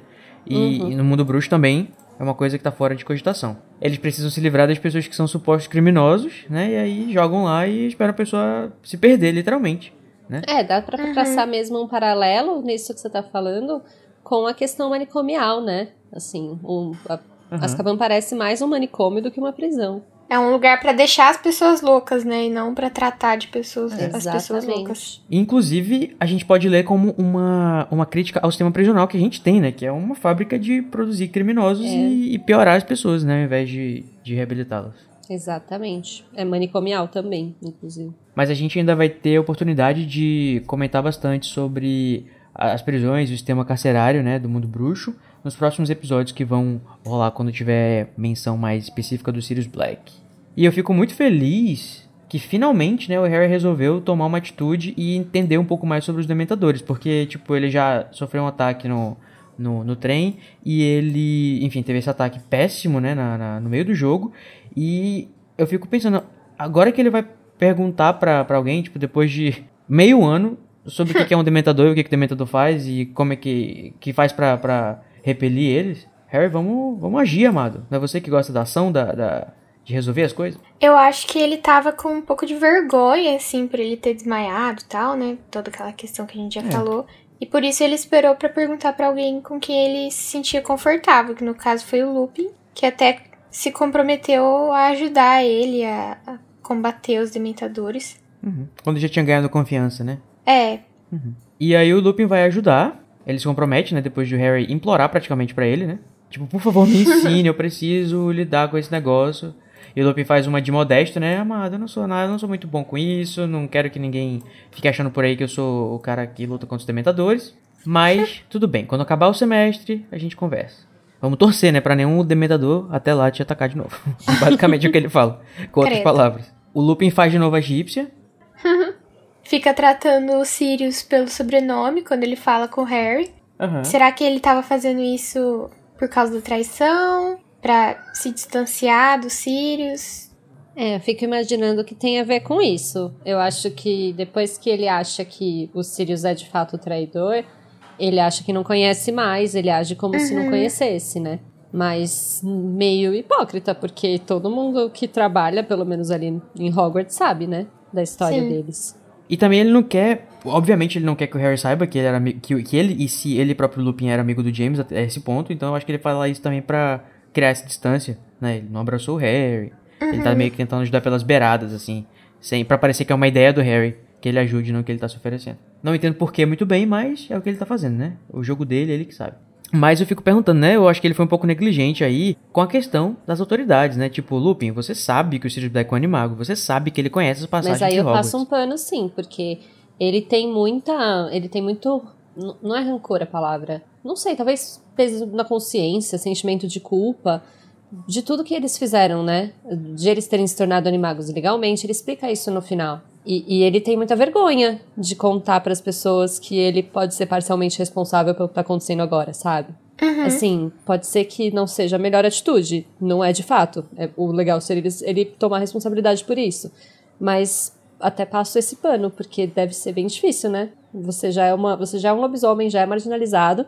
E ainda quando alguém resolve te dar um emprego, você vai falar, então, é, caguei. Foi Verdade. Sei lá, né? Enfim. O Lupin tem o rabo preso também, né? Tipo, o, aquele, né? Literalmente o rabo. Eu não sei nem se lobisomem tem rabo, mas. Enfim, é, ele não pode falar nada Fica porque senão vão, dúvida. vão, vão chegar no fato Sociedade, de. Que, lobisomens sem rabos? eu acho que tem, eu não sei, vocês acham que tem? Não sei, não sei nem se lobo tem rabo. Faço ideia. Lobo tem. Não, lobo tem. No Crepúsculo tinha. Então, lobisomem. Uma referência das pessoas. Mas se ele falasse de repente alguma coisa pra alguém, podia chegar no fato e todo mundo ficar sabendo, né? Em larga escala de que ele é um lobisomem. Isso ia ser péssimo pra ele. Tem isso e tem o fato de que eu acho que ele não queria ser associado ao Sirius e a essa galerinha. Tanto que lá no final do capítulo, quando tem aquela conversa reveladora, ninguém toca no assunto de que o Lupin tava no meio, né? Tipo, ninguém Pois é. Cita é verdade, ele. ele foi esquecido no churrasco total Foi na esquecido conversa. no churrasco. Do, do Eu, eu ainda chamo isso de recurso narrativo, né? Mas Sim, bem. óbvio. Então, gente, essa conversa, hein? Chegou o momento da gente falar, precisamos sentar, precisamos beber, Vamos falar porque as revelações vão dos rolar. tabloides agora. Fã de fofoqueiro. Ah, ah, sim, é o momento da fofoca, né? Eu só eu tô aqui, eu lendo esse capítulo, tô que nem a Rosmerta o tempo todo. Mentira! Me- Não, é ver- não. Sério mesmo, O menina. papel dela é Né? fazer a, a, a tiazinha sentada na calçada. Por falar nela, eu só queria falar um negócio que ela já começa reclamando que tem o aviso do ministério falando que os dementadores é, ficam fazendo vistoria no bar dela. E eu acho muito engraçado que, tipo, depois que esse livro acaba, todo mundo esquece que o Black é um, teoricamente, um assassino fugitivo, né? Tipo, todo mundo caga pra Aham, isso. exatamente. É que nem a quarentena. é, antes da quarentena acabar, ninguém se importa mais com a quarentena. Exatamente. Fica aí o shade. Esse livro é uma coisa muito. É muito atual, né? Por isso que é um clássico, né? É, mas enfim, gente, o, o. Eu vou. Já que a, a, a Tami falou mais cedo, né? Que isso era narrativo, a questão de não mencionarem o Lope, eu também vou dizer uma coisa aqui que eu achei bem narrativo que me tirou um pouquinho a, a, a, suspensão da descrença, que eu lembrei que eu estava lendo uma história pela quantidade de exposição que acontece nesse capítulo, gente. Tudo bem, que é muito bom, é uma história muito interessante. Uhum. Mas é. Gente, é, é, é, é uma coisa assim, parece que. Não acaba, sabe? É, é, é bizarro, é, é, é, muito, é muito assunto de uma vez jogado assim. A JK que a gente tava construindo as coisas aqui, um pouquinho aqui, um pouquinho aqui. Parece que ela falou: ah, quer saber? Vou escrever tudo logo nesse negócio aqui. Preciso Agora colocar esse red herring na história. Eu vou colocar tudo de uma vez. É a mágica da mesa de bar, pois né? é, e essa, esse retrato, né, assim, que é contado da história, ele é muito específico, como a Luísa falou. Não tem o looping, ele é muito especificamente todo o, o, o toda a informação que o Harry precisava. Que ninguém Sim, contou para ele até agora. que o Harry precisava. E olha só, convenientemente ele está num lugar, escutando a conversa dos outros, num ambiente público, igualzinho foi no começo do livro lá com o Sr. e a Sra. Weasley. Né? Acho que a criatividade nesse momento tinha sido gasta toda na, na construção da história mesmo, mas não na, na forma como isso ia ser apresentado, eu acho. Eu concordo com você, eu acho que é um, um recurso. Foi, foi um recurso narrativo forte demais. E também concordo que o capítulo ficou muito longo por causa disso, né? Se estendeu com muita coisa. Uhum. Agora ela só vai revelar um monte de coisa assim no final depois, né? Geralmente é o, é o monólogo final da, da, da, revelação dos planos de tudo que estava acontecendo durante todo o tempo. Sim, que o desse livro é o melhor do mundo. Mas o que é revelado, gente? É, né? A gente falando, falando, falando, mas do que que eles falam, né? Que o Black é padrinho do Harry. Aham. Uhum e que ele era próximo dos Potter, né? Que isso dá um impacto muito mais forte e o quanto que eles eram associados a tudo. E eu acho que isso também serviu para mostrar um pouquinho sobre a questão do mapa do Maroto, assim, deixar implícito que, que eles eram brilhantes. E que o Black também, além de ser padrinho do Harry, era o guardião do segredo dos Potter, que foi, tipo... Sim, isso. já vai apresentar o Feitiço Fidelis, né? E também pincela um pouco mais a história do Pettigrew, né? Uhum. Que vai aparecer aqui como a vítima né? Que na realidade foi quem tramou tudo. Um rato. É, porque tem essa, essa paralelo em inglês, né? Que o rat é aquele que dedura as pessoas. Hum. Uhum. Ele é o X9 do rolê. e nessa cena também, a Minerva tira um pouco a cara do Hagrid, por ele ser boca de sacola e contar para todo mundo tudo as coisas. Gente, é, Debo... Ninguém... é a Debonerva. Debo... É a deboche da Minerva. Ninguém Ai, gente, respeita Hagrid, gente, coitado não, não sabe guardar segredos. É, ela fala. O que, que ela fala mesmo? Ela diz. Você contou o bar inteiro, Hagrid? É, ele fala que ele escutou um rumor. Ela, ah, você contou para todo mundo, né? Que você não, não, consegue segurar um segredo, né? Eu acho ótimo. Boca de sacola. e aí a gente tem mais detalhes do que aconteceu, ou supostamente aconteceu, né? No momento em que o Pettigrew conseguiu sub subjugar os Sirius antes do Sirius explodir a rua. Fake news não foi o que aconteceu. E aí a gente escuta eles dizerem que o Pedigree é muito fingido. Inclusive disse assim, na maior cara de pau. Lilian e Thiago, Sirius, como é que você pôde? Eu fico assim, gente, ele é muito... Gente, muito atorzinho. Muito, muito Wolf Maia. Ridículo. E deu certo, né? Por, por 13 anos essa, essa façada dele. É, porque não tem como provar, né? Não, não tinha nenhuma evidência de que aquilo não era verdade. Sim. E ele precisava construir uma história, né?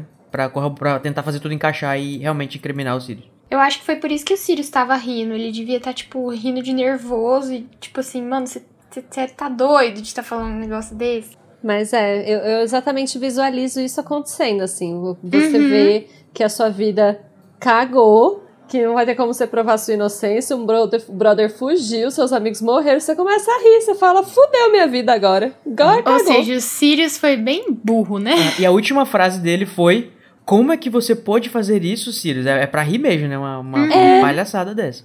Você ri da palhaçada, vai pra cadeia rindo, é isso. Enfim, é muito triste a, a história do Sirius. Eu, eu sou faxineira do Sirius, mas eu tenho que admitir que ele foi bem burro de ter dado o segredo pro Rabicho, porque olha. Mas ah, não, aí eu tenho que aí eu que tenho que faxinar. Não, não veja. É, tem muito prisioneiro de Azkaban ainda pra gente discutir isso, mas. Ah. É, como, ah, eu vou ficar quieta. Tá bom. mas o pior de tudo, gente, é que não só ele foi feito a vítima, né? como ele recebeu até uma condecoração póstuma. Ele ganhou o maior reconhecimento da comunidade bruxa, que é a Ordem de Merlin primeira classe, o Pettigrew. Eu tinha esquecido disso. Pois Quando eu li, é, eu fiquei né? chocado. E eu fiquei pensando, gente. será que retiraram depois? tipo, ele ficou como ficou como ordem de Merlin em primeira classe mesmo depois de tudo. Ah, sei lá, né? Por exemplo, eu duvido que tenham tirado as ordens de Merlin do Lockhart também, acho que... É. Vai perdendo respeito aí pela instituição, não é mesmo? O, o Hagrid até hoje não tem varinha, gente. Coitado. Ele já foi inocentado duas vezes e não pode fazer magia. Não existe justiça, não. E aí, gente, eu- uma, uma das coisas que eu também achei muito interessante desse capítulo é que o Hagrid tá lá, né? E o Hagrid tá lá pra ser a emoção, né? A, a, a, pessoa que vai reagir, porque ele tava presente nessa noite, nessa fatídica noite da morte dos Potter. E, inclusive, ele tava com a moto do Sirius. eu acho muito legal que isso voltou nesse momento aqui, né? Ele acha que o Sirius enganou ele direitinho e ele tá puto batendo na mesa, que ele foi Modo enganado full pistola. Causando. E outra coisa, gente, o Hagrid, eu, eu só percebi isso depois, de eu, depois que eu acabei de ler, eu fiquei assim, ué, o Hagrid tá bebendo com o Fudge? Tipo, o Fudge que fudeu ele ano passado, tipo, te mandou pra Azkaban, pra Azkaban. Esse lugar maravilhoso que a Larissa contou pra gente aí no áudio. Gente, eu nunca tinha reparado Sem provas, nisso. só por razões políticas, e ele tá lá bebendo uma, uma bo- boas drinks com o cara, como se nada tivesse acontecido. Eu queria ter o coração de, de, de, de perdão do Hagrid, viu? Fica aqui a minha Gente, indignação, deve- quanto que ele é Quando ingênuo. vocês falaram, eu fiquei, eu fiquei incrédula. Eu nunca tinha reparado. Pra mim, tava uma galera lá conversando na mesa. Falei, caraca, É. imagina! A pessoa te acusou até ontem do negócio e você vai tomar uma no bar com ela. Incrível, Rowling. Vamos trabalhar em timelines aí. E pior de tudo, Foi vacilo. pior de tudo, vai ter, vai ter fuleiragem do Fudge com o Hagrid desse livro de novo. Esse livro Fudge vai fuleirar com o Hagrid de novo, vai querer matar o hipogrifo dele. Você tem noção disso? Pois, Nossa, é mesmo. Exato. E aí, da- ano que vem, já estão bebendo de novo, com certeza. Cara, certeza que o Fudge tá pagando a breja do Hagrid aí agora. Falando, amigo, deixa Uhum. eu tentar compensar pra você aí. Se não tiver pagando, faz pagar. Pelo amor de Deus. tipo, ai, desculpa, viu, que eu te mandei pra Azkaban, foi mal. que risos, é, que, que mal entendido, não é mesmo? Gente, não tinha reparado nisso. Falando do Hagrid, eu sempre me pergunto como que ele conseguiu entrar na casa dos Potter, porque ela estava protegida pelo feitiço Fidelis, né? Então, ou ele já saberia o segredo, ou se não, tipo, sei lá, será que o feitiço parou de funcionar depois que os Potter morreram? O que, que vocês É, acham? isso daí eu acho que foi uma comida de bola também da Rowling. E Uhum. tem algumas teorias que falam sobre isso, né? Teorias que falam sobre o feitiço ser quebrado quando eles morrem.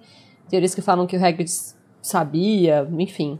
Eu já vi algumas, mas eu acho que foi, foi É. problema mesmo. Aparentemente sim, porque o próprio Harry acha a casa, né? E depois lá no sétimo livro, etc. E se o feitiço ainda tivesse ativo, ele não poderia achar. É. E o. Mas, tipo, o Harry tava vivo ainda, né? Então, não sei. Confuso. Mas o Harry não... É verdade. Se era pra proteger os Potter e o Harry é, um dos é, Potter, então, exatamente. vou ter que, de- eu vou ter que reler as teorias. Se você tiver alguma, manda pra gente lá no grupo do Telegram ou nas redes sociais, que a gente tá muito interessado pra continuar essa conversa com vocês. Eu acho realmente muito confuso isso, porque daí ele não teria. O Harry então poderia ver a casa, porque ele é protegido pela, pelo feitiço. E aí mais ninguém poderia, então Uhum. alguém deve ter tirado o feitiço de lá. Mas só podem ter tirado as pessoas que fizeram o feitiço, que não podem atuar de É, maneira o feitiço funciona. Ele funciona assim: se você. A não ser que você seja o fiel do segredo, Ai, é, ou é que você conte, ou que o fiel do segredo conte para alguém. E se esse alguém contar para alguém. Ah, não, desculpa. Essa pessoa não pode contar, né? Eita, muito Não confuso. pode. Vamos deixar pra Exato. falar sobre É, isso na, é na ordem. Na verdade, a informação não pode ser tirada da pessoa. A pessoa pode contar, por livre É. espontânea vontade. Não, mas é porque assim, é. Como o Dumbledore é o fiel do segredo da, da, da- do largo, Uhum. só ele pode contar pras pessoas. As pessoas que, que ele contou não podem contar pra ninguém. Não é isso? Enfim. É. Você pode contar, mas isso. a pessoa não vai passar a ver, porque você contou. É. É, eu, eu acho esse feitiço muito Isso, complexo. isso mesmo. Enfim. A, a- a JK conseguiu colocar várias coisas complexas nesse livro, né? Tem o Nossa, Vira-Tempo, tem conseguiu. o Mapa do Maroto, tem os Dementadores, tem coisas que dão Ela assim a caprichou. volta na lógica é e quer que você acredite e aceite, porque vem comigo que vai ser bom, no final vai dar tudo certo. É, vamos aproveitar esse clima, né? Que todo mundo aqui se alterou um pouco, tá todo mundo assim com, com os nervos à flor da pele, com esse clima de traição e fake news, pra gente concentrar esse ódio, porque chegou o nosso momento. Avada Kedavra! E eu estou curiosíssimo pra saber quais dessas reclamações de vocês é a maior de todas, qual foi o momento que vocês acharam menos bom do capítulo, ou ruim, ou alguma atitude. Vamos começar com você, Tami. Bom, então eu gosto muito desse capítulo. Eu acho que ele tem poucos pontos negativos, apesar de algumas né, escorregadinhas. Mas o que eu acho mais irritante é o Harry não levar a capa da invisibilidade. pra Hogsmeade. A pessoa sendo perseguida pelo assassino, a pessoa sendo perseguida por dementador, por tudo, e o menino vai pra lá. Ai, eu não consigo me conformar com isso. Meu avada vai pra Harry burro, que devia ter levado a capa. Ai, que ótimo. Eu fiquei pensando aqui, é, Harry, por que você não levou a capa da visibilidade? Disse Tammy, calmamente. Exato. Corta pro filme. Harry! Seu burro! Harry, você é burro! Você é burro, cara. E você, Luísa, pra quem vai o seu momento Avada Kedavra? Vai pro fã de fofoqueiro e porque ele se contradiz. Tipo, tudo bem as pessoas mudarem de ideia e tal, mas sei lá, eu fiquei com raiva dele. Porque no final desse capítulo ele fala: Temos esperança de pegar o Black bem antes disso. Devo dizer que você sabe quem sozinho e sem amigos é uma coisa. Mas se tiver de volta o seu serviçal mais dedicado, estremeço só de pensar na rapidez com que se reergueria. Ou seja, no próximo livro, exatamente isso acontece. E aí ele fica o quê? Falando que o Dumbledore e o Harry estão loucos. Então, Fudge, vai se Nossa. fuder. Um É, grande... você é incoerente. Eu acho você sim. Incoerente. todas as suas falas, Exato. posicionamentos, andares. Andados. Merecido essa fada, viu? Merecidíssimo. Lacrou. E o seu, Code? Ai, obrigado, Luísa. O meu Avada Kedavra não é pra uma coisa muito séria, tá? Não me cancelem. É só porque eu achei um pouco longa demais a narração de, da apresentação do mapa do Maroto da parte dos gêmeos. É, eles explicam demais como é que eles chegaram no Filt, não sei o que, como é que eles pegaram e não sei o que. Olhar, tipo, não quero saber, ama- am- amado. Eu quero saber só. Pega logo esse mapa e embora logo pra Hogsmeade pra escutar essa conversa. Entendeu? Esse capítulo tá enorme Ah, já. mas se tem uma coisa E que eu- Rowling ama é backstory. Rowling não vive sem backstory. Tudo tem que ter. Mas tudo bem, né? Pelo menos é, é, são gêmeos e muita gente gosta dos gêmeos, né? Eu também de vez em quando gosto deles. Aquele, se eu não fui cancelado por algum motivo, vai ser por esse. Mas não posso deixar de fora também o Draco Malfoy, claro, né? Desse momento Avada Kedavra, que ele mereceu, né? Ele e sua patotinha, né? Que tava frescando com o Harry de novo, ele não cansa, né? O, o- vamos mudar esse CD, trocar essa fita, porque já deu. E eu acho que nesse caso, né? Como é, é, é o Malfoy repetitivo, acho que não precisava nem matar, podia ser só um Crucio mesmo. Aquele, né, gente? Não apoiamos a tortura, tá? Isso tudo aqui é uma grande brincadeira. Sim, não matamos os amiguinhos só porque eles são burros. Não matamos crianças de 13 anos, muito menos torturamos. É, mas é isso, né, gente? Chega de tanto ódio, né? Pelo amor de Deus, vamos parar de um matar o outro. Matar pra quê? Pra comer? Porque a gente precisa dar uma. trazer alegria pra esse, para nossos ouvintes, né, gente? Trazer esse quentinho no coração.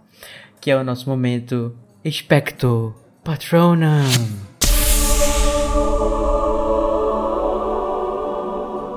Que é o momento mais gostoso, né, gente, da nossa, do nosso episódio. Vamos agora se acalmar, respirem comigo. E Luísa, conta pra gente o que, que te dá alegria, quais são suas boas memórias desse capítulo. Ai, gente, adivinha? É pra ele, o dono do meu coração, professor Lupin, pode entrar. Mentira, mas é tipo, pra ele descrevendo Azkaban, quando ele fala que a fortaleza foi construída no Milhota, longe da costa, blá blá blá, pra manter os pri- prisioneiros confinados. Você não precisa de paredes nem de água, não quando eles já estão presos dentro da própria cabeça. Ou seja, J.K. arrasou nesse paralelo com a depressão. E agora um patrono.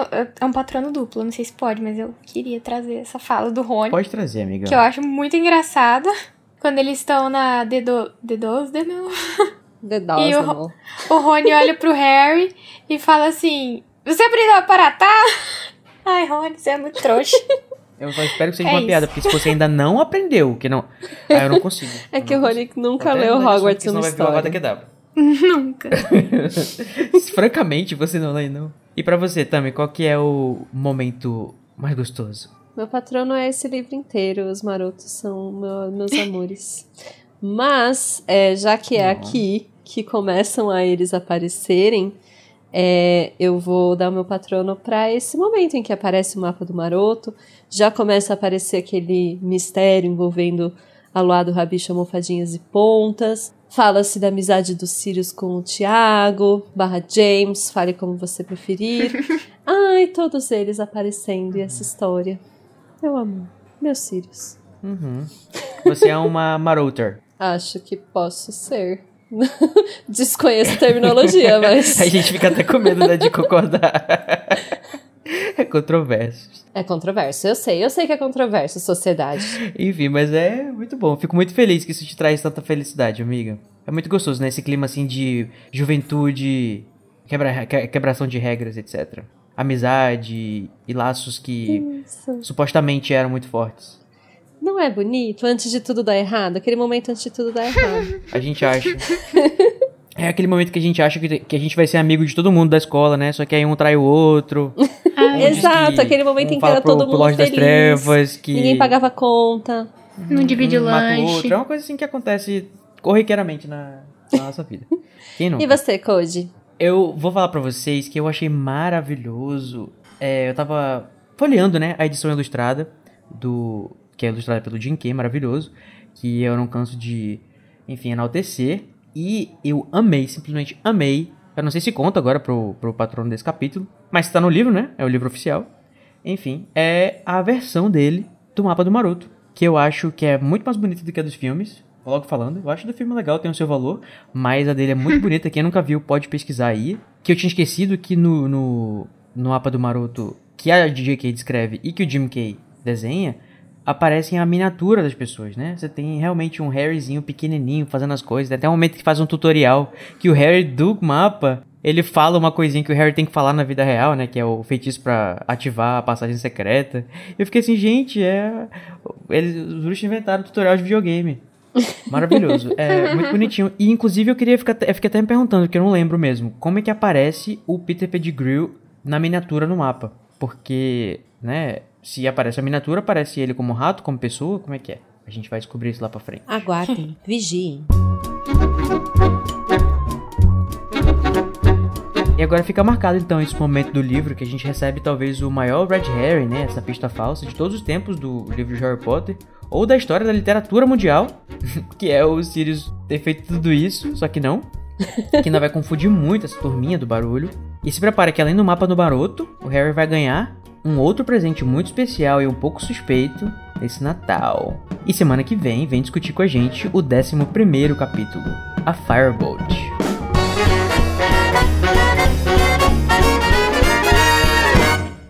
Mal feito, feito. feito.